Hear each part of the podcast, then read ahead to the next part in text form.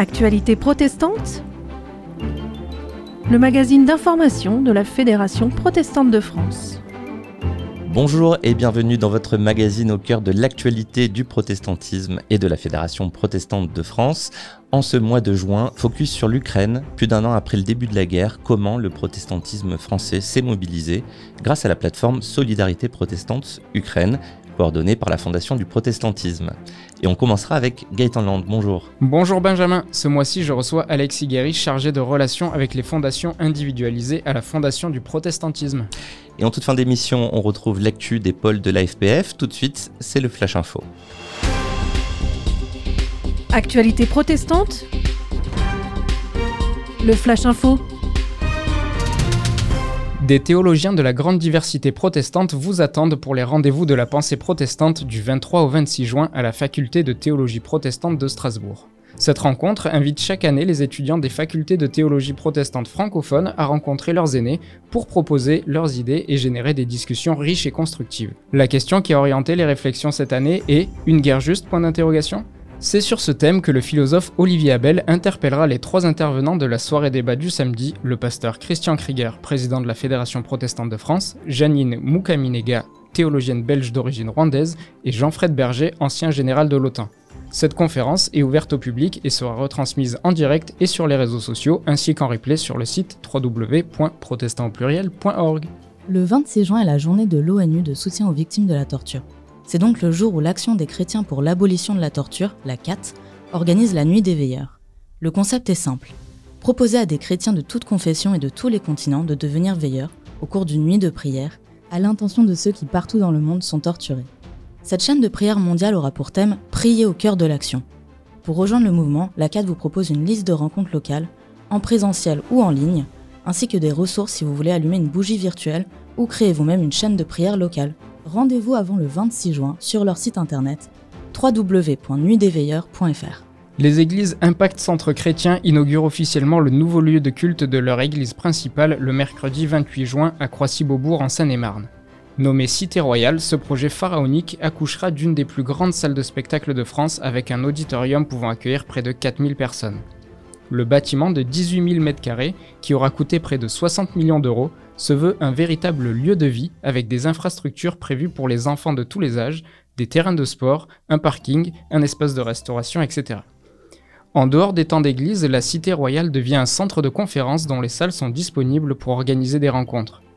Retrouvez plus d'informations sur cette inauguration à la une du site www.protestantpluriel.org, notamment l'intervention de Christian Krieger, président de la Fédération protestante de France. C'était le Flash Info et on continue notre émission spéciale sur la solidarité protestante un an après le début de la guerre en Ukraine. Gaëtan Land reçoit Alexis Guéry qui nous explique tout sur la plateforme de dons Solidarité protestante. Actualité protestante. À votre écoute. Bonjour à toutes et à tous. Aujourd'hui, je reçois un habitué de nos émissions, Alexis Guéry, chargé de relations avec les fondations individualisées à la Fondation du protestantisme. Bonjour Alexis. Bonjour. La Fondation du protestantisme, c'est une institution reconnue d'utilité publique qui a pour mission de recevoir des dons afin de soutenir des projets au service de la diversité du monde protestant.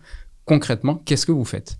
Très concrètement aujourd'hui, c'est 61 euh, fondations euh, abritées, euh, c'est 8 millions et demi d'euros qui sont distribués ou qui sont dépensés chaque année pour faire vivre des œuvres, que ce soit en portant directement des projets ou en allant soutenir sous la forme de, de subventions un certain nombre d'associations. Et donc c'est 61 fondations abritées qui accompagnent, gravitent autour de plus ou moins 350 institutions euh, partenaires issues d'une très grande diversité euh, euh, comme celle à voir le monde protestant. Alors la Fondation a réalisé une synthèse de son engagement depuis un peu plus d'un an au service de l'Ukraine et de ses habitants, qui est maintenant disponible sur votre site internet. Qu'est-ce que ces résultats peuvent nous dire? Alors déjà la première chose, c'est qu'il faut revenir à la source. lorsque l'Ukraine est envahie par l'armée russe en février 2022, face à la stupeur euh, euh, des différentes personnes et des différentes institutions sur le territoire français, se pose rapidement la question de euh, comment être solidaire, comment agir concrètement face à un pays dans lequel on n'a pas nécessairement d'institutions engagées, claires, visibles, connues et reconnues au sein du, du, monde protestant. Et assez naturellement, assez simplement, la fondation du protestantisme et à travers elle Solidarité protestante devient un réceptacle d'une générosité du public. L'idée, c'est de pouvoir recevoir des fonds euh, sur cette thématique ukrainienne et en disant, nous derrière, on va trouver des institutions, on va trouver des acteurs dans la diversité du monde protestant pour aller soutenir sur le territoire ukrainien ou dans sa proche périphérie les exilés ou sur le territoire français euh, directement. Dans la suite de l'émission, on recevra des membres de la Fédération de l'entraide protestante, euh, la FEP. Comment est-ce que vous travaillez donc avec cette fédération qui a pour but elle aussi de coordonner la solidarité? Ben, on travaille très bien. Euh, et on est vraiment ici dans la complémentarité de nos institutions. Le rôle de la Fondation, ce n'est pas d'agir, c'est d'aider ceux qui agissent. Euh, et de ce point de vue-là, euh, sur le territoire français, la FEP est pour nous un partenaire essentiel qui nous permet d'avoir accès à un réseau qui nous permet de connaître, d'aller chercher des institutions et d'élargir notre réseau, notre réseau classique. Nous avons d'autres partenaires, d'autres acteurs qui nous permettent de de rayonner et de faire connaître nos propositions. Euh, euh, et, c'est là la grande richesse et la grande diversité du monde protestant. Alexis Guéry, merci d'être passé nous voir et merci pour vos éclairages. Euh, je vous laisse le mot de la fin. Eh ben, merci de nous donner cette visibilité. Solidarité protestante, c'est un outil fondamental, je pense, pour le protestantisme français, pour pouvoir affirmer, comme son nom l'indique, une solidarité avec les institutions protestantes dans le monde entier, avec les populations en détresse dans le monde entier, face à des conflits, face à des situations, des zones géographiques qui ne sont pas toujours euh, visibles. Euh, je pense à la situation en Haïti ou à Madagascar, qui est particulièrement importante pour le protestantisme euh, français, mais qui n'est pas toujours à la une des médias. Je pense à au conflit qui dure en République démocratique du Congo, par exemple. Et donc la fondation du protestantisme, et à travers elle Solidarité protestante, est un outil de collecte pour pouvoir soutenir ces institutions très concrètement lorsque des crises surviennent. Merci Alexis et enfin un grand merci à vous tous qui nous écoutez en direct ou en replay. Je vous souhaite un bon été à tous, on se retrouve à la rentrée. C'était à votre écoute et pour donner ou en savoir plus, rendez-vous sur le site fondationduprotestantisme.org. Je vous propose maintenant d'entrer dans un court temps de méditation et de réflexion biblique avec Elisabeth Valbom, déléguée à l'animation et à la réflexion spirituelle pour la Fédération de l'entraide protestante. Méditation. Amos chapitre 5 verset 24. Faites jaillir le droit comme une source. Laissez la justice s'écouler comme une rivière débordante. D'abord, j'ai envie de mettre un point d'exclamation, moi, à la fin de ce verset, même si la ponctuation n'existe pas en hébreu. J'ai envie que l'on entende cette ponctuation dynamique, car c'est ainsi que je comprends cette exhortation, à l'impératif. Faites jaillir le droit, Laissez s'écouler la justice. J'aime bien Amos, le simple berger qui se fait porte-parole de Dieu. Amos en hébreu signifie le porteur de fardeau. Amos est envoyé en mission spéciale par Dieu dans le royaume du Nord, il y a des siècles et des siècles. Dans ce pays, la situation est bonne, prospère même. Dans ce pays, la prospérité a accentué les déséquilibres sociaux. Elle a renforcé l'exploitation des plus pauvres par les plus riches. Plus grave encore, dans ce pays, les inégalités n'émeuvent plus personne. Alors, Amos dénonce, attaque, fustige les puissants. Amos est en colère, et son message bouscule. Voilà le vrai motif de ces imprécations. Qu'est-ce que l'alliance unissant Dieu à son peuple Et qu'est-ce qu'un culte rendu à Dieu si les exigences du droit et de la justice ne sont plus respectées? Il ne manque pas d'air, Amos. Il exagère, il dérange. Et d'ailleurs, on sait que sa mission fut courte. Expulsé quelques mois plus tard du royaume du Nord, rendu coupable de délits de solidarité. J'aime bien Amos, et je suis reconnaissante envers tous ceux qui, sans le savoir peut-être, ont entendu Amos et l'entendent encore aujourd'hui. Vous l'avez dit en me présentant, je travaille pour la Fédération de l'entraide protestante. Au sein de cette fédération, ce sont plus de 14 000 salariés, 25 000 bénévoles qui tentent, chaque jour, comme beaucoup d'autres dans notre monde inégalitaire, de faire jaillir le droit, de laisser s'écouler la justice. Je vous laisse entendre le début de la charte de la Fédération de l'entraide protestante. Je trouve que le parallèle avec notre verset est saisissant. La pauvreté et les précarités, le chômage, la solitude, l'exclusion et de multiples formes de souffrance ne sont pas des fatalités. Ce sont des signes manifestes et douloureux d'un ordre culturel, social et économique qui ne laisse que peu de place aux êtres fragiles et vulnérables. Et plus loin encore dans cette charte, les membres de la Fédération de l'entraide protestante unissent leurs efforts pour rendre concrète et immédiate la solidarité dont ils proclament l'urgence et l'efficacité. Et ça, c'est un vrai message d'espoir, de confiance en l'homme. Il y a, aujourd'hui, sur notre terre, des femmes et des hommes qui se lèvent tous les matins pour relever le défi qu'Amos nous a lancé il y a presque 3000 ans au nom du Seigneur. Un défi démocratique une exigence éthique, un impératif évangélique en fait. Amos nous dit que le droit et la justice ne sont pas des options. Notre verset dépeint le jaillissement d'une source, l'écoulement d'une rivière débordante. Amos utilise la puissante métaphore de l'eau, vitale, vitale pour les animaux du berger dans le désert, mais aussi pour les hommes qui y vivent. Source et rivière, droit et justice sont des principes de vie, des ressources essentielles. Vous percevez l'actualité de la rude prédication d'Amos? Nous habitons nous aussi un royaume du Nord. Entendons Amos, entendons l'injonction et le point d'exclamation à la fin de ce verset comme un appel. Comme lui, soyons porteurs de fardeau. Soyons aiguillons, force de protestation, d'interpellation et de proposition auprès des individus, de la société dans son ensemble et des pouvoirs publics. Protestons, dénonçons les injustices, résistons et surtout agissons. C'était Méditation avec Elisabeth Valbom, déléguée à l'animation et à la réflexion spirituelle pour la Fédération de l'entraide protestante. Elle partageait avec nous le verset biblique de l'année choisi par la FPF, Amos chapitre 5, verset 24. On continue notre émission spéciale Solidarité protestante un an après le début de la guerre en Ukraine. Entretien avec le pasteur Philippe Aurouz, président d'ADRA France, agence de développement et de secours adventiste, cette ONG à dimension internationale était déjà présente en Ukraine avant la guerre et elle a étendu ses actions dans les pays limitrophes et jusqu'en France en faveur de l'accueil des exilés. Actualité protestante. L'invité. Philippe Aurouz, bonjour. Bonjour. Vous êtes pasteur et président de l'ONG ADRA France, agence de développement et de secours adventiste. Le 24 février 2022 a marqué le début de la guerre en Ukraine et votre ONG s'est rapidement mobilisée. Alors une première question d'abord, euh, quelle a été vous personnellement votre première réaction, pensée quand vous avez découvert ce conflit? À la première, c'est un peu compliqué. D'abord, c'est la tristesse, parce que sur le sol européen, ça nous rappelait un peu la Yougoslavie et tout ce qui s'est passé euh, il y a quelques années.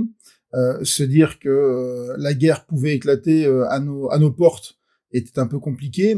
Et en même temps, Adra a l'habitude d'aller sur les terrains de conflit. donc c'était qu'un énième terrain. Mais là, c'était en Europe. Oui, effectivement, Adra est sur un positionnement de, de secours et d'assistance d'urgence et également de développement. Donc, dans votre tête de président d'association, de président d'ADRA, euh, vous avez dû vous dire là, il va falloir euh, rapidement se mobiliser. Oui, et puis euh, c'est pas partie de la France. En fait, au niveau international, puisque ADRA est un réseau international euh, regroupant différents bureaux dans la plupart des, des pays, ADRA international s'est directement mobilisé et nous avons été sollicités quasiment immédiatement. Alors, euh, on, va parler de ces différents niveaux, effectivement, euh, euh d'ADRA qui est présent dans chaque, euh, dans chaque pays, mais au niveau international et qui se mobilise aussi de manière concertée. ADRA, en Ukraine, s'est mobilisé dans les premiers temps et se mobilise encore aujourd'hui. Alors ça, c'est la grande force du, du réseau ADRA. D'abord parce que chaque bureau a le soutien des autres bureaux au, niveau mondial et puis de, la structure internationale. Et euh, lorsqu'il y a des, des conflits, euh, bien souvent les bureaux locaux restent sur place. Et ça a été le cas pour Adra Ukraine. Euh, au début de la guerre, euh, ils n'ont pas décidé de fuir et d'intervenir à partir de l'étranger. À l'étranger, nous en parlerons, ce sont les bureaux euh, Pologne, Roumanie, Moldavie qui ont agi, soutenus par les bureaux occidentaux. Et euh, en, en, Ukraine, eh ben, les responsables sont restés sur place en disant il faut qu'on aide, euh, il y a des besoins, ben, on est là. Et là, ils ont commencé à mener des, des actions d'urgence. Exactement. Alors la, la première action d'urgence immédiate a été, euh, dans les trois premiers mois, euh, d'apporter de la, de la cash assistance. Euh, alors ça peut paraître un peu bizarre, mais c'est donner directement de l'argent à des personnes parce que le système bancaire fait faillite presque euh, les gens doivent acheter des produits de première nécessité, doivent peut-être même payer euh, bah, des transports pour sortir de la zone de conflit, et pour cela, ils ont besoin de liquide. Et euh, l'intérêt d'Adra, d'avoir des fonds disponibles, c'est d'aider. Là, c'était sur dix grandes villes. Ils ont aidé ben, des, personnes de manière très concrète à, fuir la zone des combats ou à se, se, maintenir, en tout cas, en vie dans une première urgence et sincèrement, tout le monde pensait que la guerre allait être très rapide et euh, cesser rapidement. Et oui, et la guerre s'est installée justement, et puis Adra s'est focalisé sur un autre front euh, quand l'hiver est arrivé, euh, près de plusieurs mois après. Tout à fait. et, et c'est toute la, la difficulté, c'est qu'on est rentré dans une phase un peu plus longue, accessoirement qui continue aujourd'hui encore, euh, la, la, deuxième phase en Ukraine est toujours par Adra Ukraine soutenue financièrement par tous les autres bureaux, euh, a été bah, de, de, faire en sorte que les, les, personnes touchées par le conflit puissent passer l'hiver, euh, on va dire de manière la moins dramatique qui soit. Euh, donc les aider à rester sur place avec euh, des kits euh, d'hygiène, avec du chauffage, avec tous les outils et tous les tous les besoins que, que les gens peuvent avoir dans des zones de conflit, avec des bombardements, avec des incertitudes et avec des réseaux d'énergie ou quoi que ce soit qui sont mis à mal. Et là, et là, Adra, en tout cas entre octobre et 2022 euh, et euh, avril 2023, c'est à peu près 1500 bénéficiaires qui ont été soutenus. Euh, c'est quand même assez important. Et Adra France a apporté modestement sa pierre à hauteur de 30 000 euros euh, sur le, le, million qui a été investi par Adra Ukraine, ou en tout cas avec Adra Ukraine in situ. Et on voit là la force du réseau international qui peut mobiliser des fonds rapidement et cibler sur, sur une région. Au niveau des pays limitrophes de l'Ukraine, euh, comment s'est concentrée l'action d'Adra Alors Adra Pologne a énormément euh, agi et euh, d'ailleurs a souligné que pas mal de colis qui ont été collectés en France dans la population euh, euh, ont été ensuite envoyés par la protection civile sur la zone Pologne. Et Adra Pologne ainsi qu'Adra Slovaquie a, fait partie des, divers organismes qui ont bénéficié de ce qui a été envoyé par les Français euh, via la protection civile. On, on, estime à à peu près euh, 1 million 800 000 euros la valeur de tout ce qui a été envoyé euh, et dont Adra a pu bénéficier et ça a été redistribué, redistribué directement pour assurer la survie, euh, l'alimentaire, euh, les, les, abris d'urgence, même euh, l'éducation. Et je crois que vous avez eu donc un partenariat privilégié donc avec la protection civile à ce niveau-là. C'est une belle reconnaissance aussi. C'est une très belle reconnaissance. Alors il y a eu d'autres partenariats. Euh, pour Adra Roumanie, nous avons eu un très beau partenariat avec euh, la Fondation du protestantisme et Engagement euh, Solidarité Protestante, qui nous ont octroyé 40 000 euros. et l'ensemble de ces fonds a participé à, à, à, aider plus de 100 000 bénéficiaires en Roumanie, puisque ce, ce pays-là a, a, accueilli énormément de réfugiés. Euh, et là, il y a eu là encore euh, un, accompagnement pour les repas, pour les kits d'hygiène, euh, pour construire des sanitaires, des douches, bref, pour permettre à ce que les réfugiés en Roumanie puissent vivre dignement. Et on remercie en tout cas Solidarité protestante et la Fondation du protestantisme pour leur accompagnement et leur soutien. Et alors, quel sens ça a plus particulièrement ce soutien de Solidarité protestante porté par la Fondation du, du protestantisme? Euh, dans notre protestantisme euh, français et international un peu morcelé où chacun euh, vit les choses de son côté parfois alors c'est, nous avons plusieurs partenariats. Il y a eu Haïti, là maintenant il y a, l'Ukraine. bah c'est une chance que de pouvoir compter les uns sur les autres. Le, le protestantisme est certes morcelé, mais lorsqu'il s'agit d'agir, je pense que nous savons témoigner d'une unité d'action est visible. Puis après, il ne s'agit pas de, de, mettre un drapeau en avant, il s'agit plus de se focaliser sur les bénéficiaires. Et en cela, c'est formidable.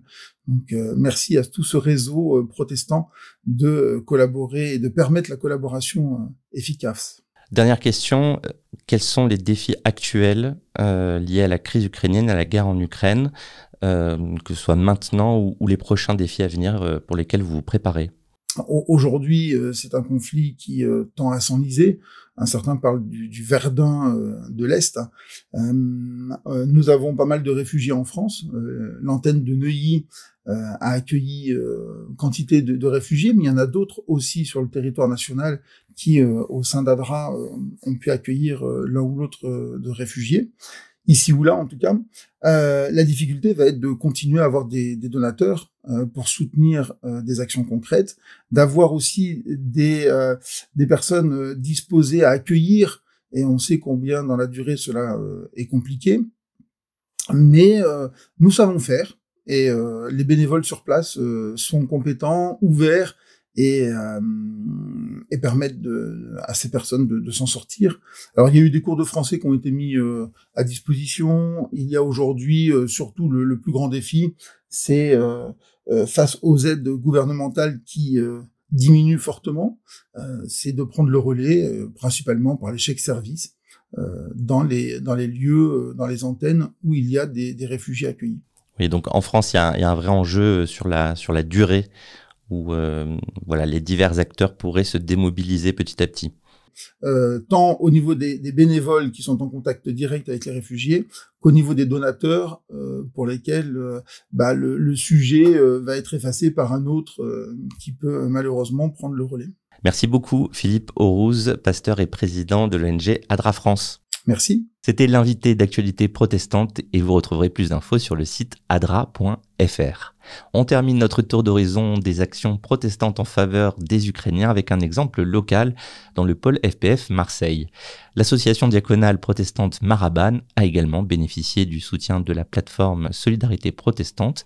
Sa directrice Mélanie Castagno nous raconte comment cet élan solidaire s'est mis en place. Actualité protestante au cœur des régions. Mélanie Castagno, vous êtes directrice de l'association diaconale protestante Maraban à Marseille. Bonjour. Bonjour. Vous entretenez un lien fort et particulier avec le pôle FPF Marseille, on y reviendra en cours d'entretien, et vous êtes engagé dans l'accueil de réfugiés ukrainiens avec notamment l'aide de la plateforme Solidarité protestante. Alors première question, quelles ont été les actions que vous avez mises en place euh, pour l'accueil des Ukrainiens à Maraban, on propose un accueil et un accompagnement pour euh, toute personne et principalement pour les personnes en parcours d'exil. Et on s'est rapidement rendu compte que pour les personnes euh, euh, déplacées d'Ukraine, nos réponses n'étaient pas forcément adaptées. On a été d'abord interpellé par les, ce que nous racontaient les parents du stress que rencontraient leurs enfants. Donc on a tout d'abord euh, proposé un accueil pour les familles et qui s'est décliné avec euh, des ateliers sociolinguistiques pour les parents, plus dans le sens de la rencontre avec euh, avec la culture française et puis donner quelques repères linguistiques et puis parallèlement un accueil pour les enfants. Donc là dans le sens plutôt du répit, de l'épanouissement et de l'expression pour pour ces enfants. Alors justement dans, dans l'accueil de ces personnes ukrainiennes, de ces familles et de ces enfants, euh, qu'est-ce que vous avez perçu de leur état d'esprit? On a perçu déjà ben, une très grande euh, anxiété et puis une très grande incertitude euh, encore aujourd'hui, euh, principalement sur la question du parcours et des choix. C'est-à-dire, est-ce que il faut entrer dans une démarche de stabilisation, donc avec la question aussi de du lieu, du regroupement familial, ou alors est-ce que euh, on reste dans cet entre-deux, voir est-ce que on rentre en Ukraine. Des questions qui ne sont pas encore tranchées, j'imagine. Non, et puis euh, pour lesquelles on peut accompagner, mais euh, sur lesquelles nous on, ne peut pas se positionner. La seule chose qu'on peut faire, c'est écouter et puis euh, avoir un, une, euh, un échange bienveillant, une écoute, et puis euh, accompagner au mieux ces, ces choix-là. Comment avez-vous travaillé avec les églises et les œuvres protestantes du pôle FPF Marseille? Déjà, on se serait pas lancé s'il y avait une, euh, une réponse ailleurs. au niveau du pôle. Donc là, on était vraiment dans, dans un besoin qui était non couvert et avec une proposition de, de participation. On n'aurait pas pu non plus se lancer tout seul. Euh, c'est aussi grâce euh, aux églises qui nous ont euh, mis à disposition des locaux. Donc en ce moment, c'est l'église évangélique libre de Gambetta, la congrégation de l'armée du salut et, et l'église Épu-Grignan, notamment par vie du protestantisme. On a pu aussi faire un appel pour des intervenants bénévoles dans, dans l'accueil des personnes en provenance d'Ukraine. Et ça a été vraiment un, on a eu des très bonnes réponses. Il y a cinq personnes qui se sont mobilisées, euh, particulièrement pour ces personnes-là, et puis qui sont restées dans l'association. Donc euh, voilà, on est, on est vraiment reconnaissant de ce qu'on a pu faire ensemble. Sur un plan national, vous avez également été soutenu par la plateforme Solidarité protestante, gérée par la Fondation du protestantisme. En quoi cela vous a aidé? Je pense que déjà au départ, c'est euh, l'étincelle qui a permis qu'on s'engage. Ensuite, bah, ça nous a permis d'avoir des ressources supplémentaires notamment la question de la formation des nouveaux intervenants bénévoles. Euh, il ne s'agit pas de proposer euh, un engagement, mais aussi de, de proposer aux personnes d'être équipées pour pouvoir répondre au mieux. Et puis enfin, ça a été d'avoir une salariée supplémentaire, Anna Trotianeska, qui est qui est elle-même euh, ukrainienne et qui a permis de nous soutenir sur euh, sur nos actions et aussi euh, pouvoir être en relation avec les familles et les enfants dans la dans la langue des foyers. Et donc ça, c'était important pour nous. C'est également une préconisation du ministère des Solidarités que de pouvoir proposer des, des choses aux enfants dans, dans la langue qu'ils parlent. Merci beaucoup Mélanie Castagno, directrice de l'association diaconale protestante Maraban à Marseille. Merci Benjamin. C'est la fin d'Actualité protestante, le magazine mensuel d'information de la FPF, réalisé et présenté par Benjamin Boriès. Merci d'avoir été avec nous. Merci à l'équipe de rédaction Gaëtan Lang, Malala Ramiandra Soa. Merci à Mathilde Moutou pour sa voix. Pour nous réécouter, rendez-vous sur le site internet de votre radio locale ou sur protestantpluriel.org, rubrique médias et radio FPF. Retrouvez-nous également sur vos plateformes et applications de podcast préférées pour nous écrire communication@protestantpluriel.org. À bientôt pour de nouvelles actualités protestantes. Actualité protestante Une production de la Fédération protestante de France.